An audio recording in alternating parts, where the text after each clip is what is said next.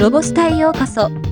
この番組は、ロボットスタートによる、ロボット、AI、音声業界のニュースをお届けする番組です。人機一体は、2023国際ロボット展で、竹中土木及び東北電力ネットワークとの共同開発の成果として、人機一体が目指す社会実装のあり方をイメージしたデモを人機スチュワートプラットフォームバージョン1.3を使って実施しました。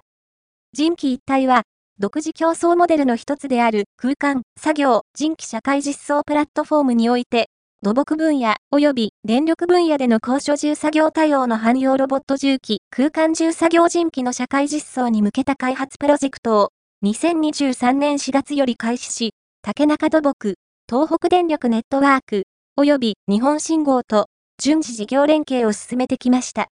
記事では、国際ロボット展で、竹中土木及び東北電力ネットワークとの共同開発成果として実施したデモを動画と解説でレポートします。人機一体は2023国際ロボット展において、例意識カレードバージョン1.0の遠隔操作によるデモを公開しました。例意識カレードバージョン1.0は、川崎重工が研究開発を行っているヒューマノイド、人型ロボットカレードをベースに制作したものです。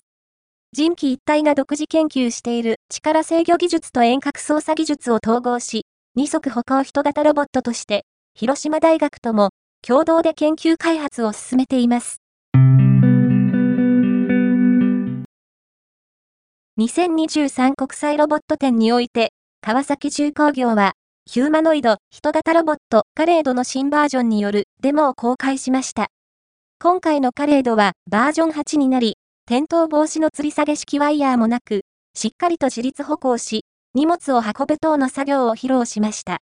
身長は約180センチメートル、体重は約86キログラム、32自由度。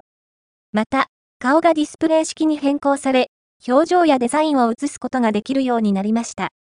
デモの内容は、災害時を想定した避難所が舞台。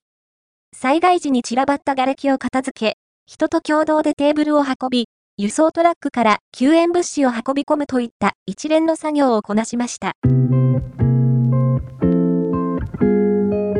今回のニュースは以上です。もっと詳しい情報を知りたい場合、ロボスタで検索してみてください。ではまたお会いしましょう。